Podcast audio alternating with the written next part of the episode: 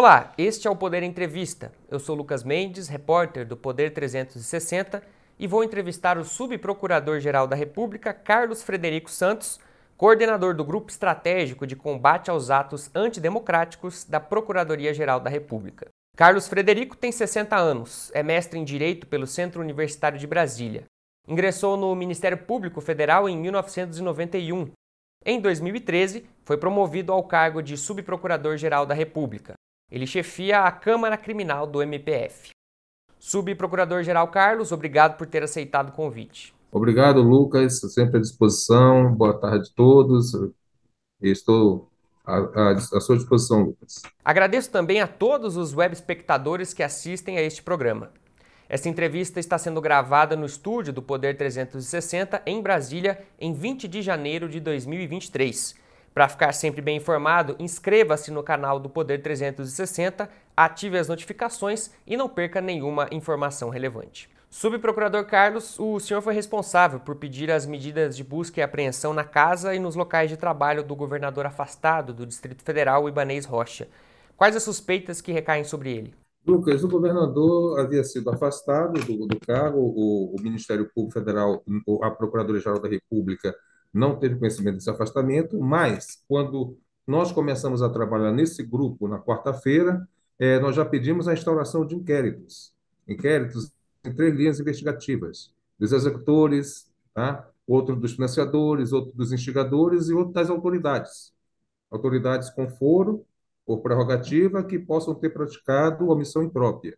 Então, o governador afastado está nesse inquérito.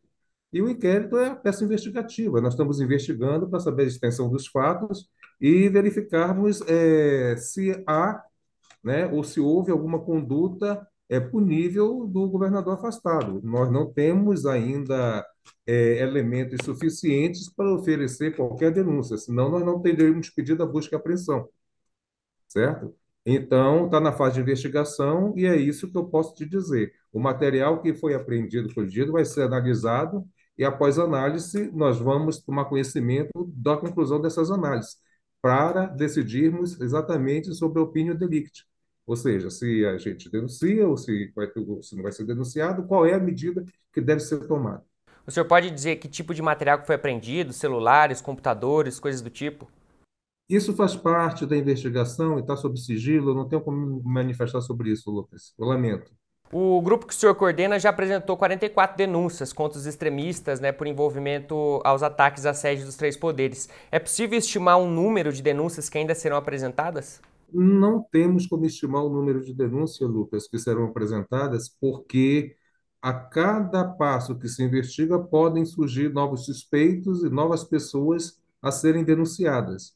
Então, a dimensão desses atos não tem como ainda dizer, olha, tem um número X de pessoas e vai ser concluído em, em, em, tal lapso temporal. Isso não tem como, nós não temos como falar.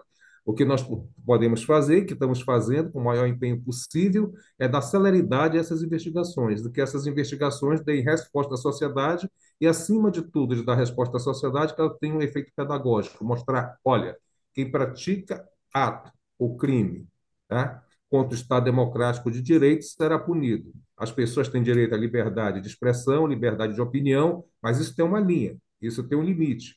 Ninguém pode passar do limite da liberdade de expressão e de opinião para chegar onde, onde se chegou. Nesse sentido, quais são as principais linhas de investigação adotadas pelo Ministério Público Federal nesse caso? É exatamente essa, é essas que eu te falei. Nós, nós dividimos os núcleos de investigação para facilitar a colheita de provas e para podermos trabalhar de maneira mais célere.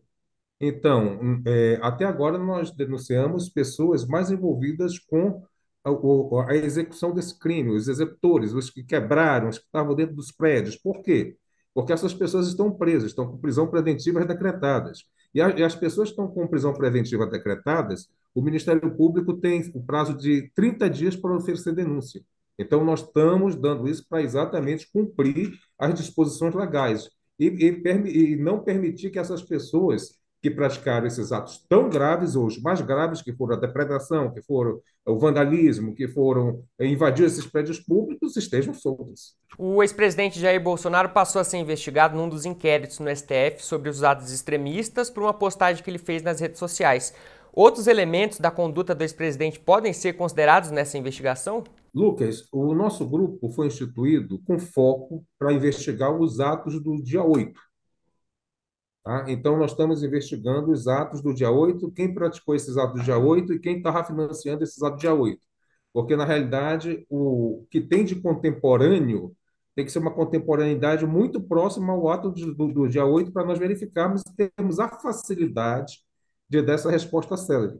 O presidente Jair Bolsonaro, o ex-presidente Jair Bolsonaro entrou nesse inquérito porque ele fez uma postagem no dia 10, ou seja, após a prática do, desses atos antidemocráticos do dia 8, e que talvez é, é, é, tivesse o potencial de, de gerar novas convulsões desse tipo. Então, nós incluímos o, o ex-presidente Bolsonaro no, no, no, inquérito dos instigadores em razão disso. Nós temos que ver a dimensão, a proporção, é, enfim, a, a, extensão do que esse ato dele poderia ter é, é, é contribuído para uma nova convulsão desse tipo. O diretor-geral da Polícia Federal, Andrei Rodrigues, já disse que a operação contra os extremistas foi a maior já feita pela corporação.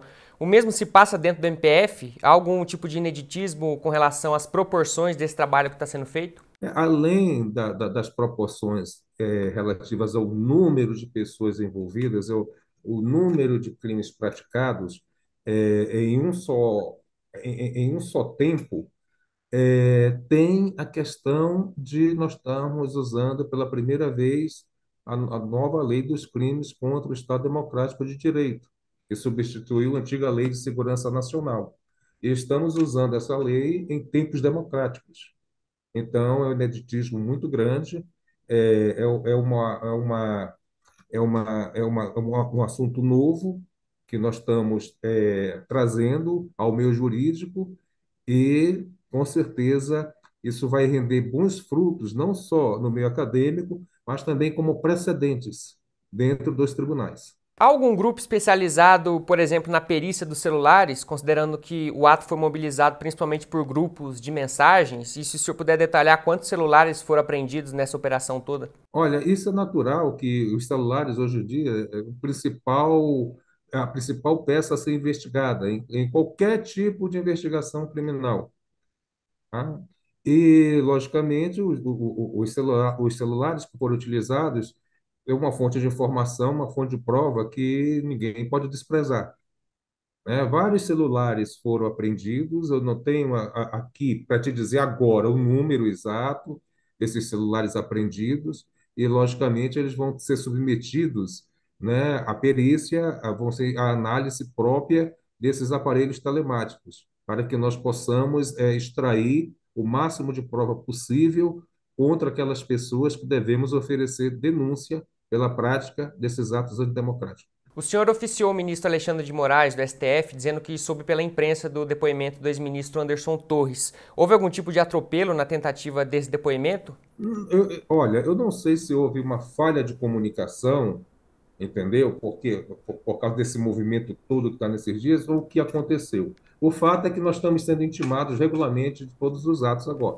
Há novas ameaças de ataques extremistas no país com possíveis outros alvos? Porque o senhor, por exemplo, pediu informações sobre as investidas contra torres de transmissão de energia. Quer dizer, existe alguma preocupação nesse sentido? Nós temos que, que tomar todas as preocupações, é, é, todas as medidas cabíveis e relativas a atos que possivelmente possam estar vinculados aos atos do dia 8.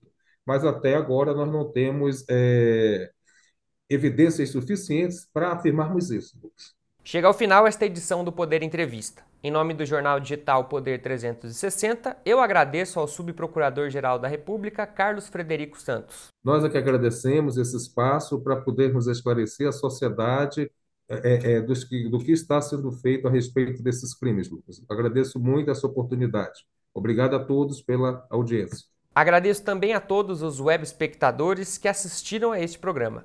Esta entrevista foi gravada no estúdio do Poder 360, em Brasília, em 20 de janeiro de 2023. Para ficar sempre bem informado, inscreva-se no canal do Poder 360, ative as notificações e não perca nenhuma informação relevante. Muito obrigado e até a próxima.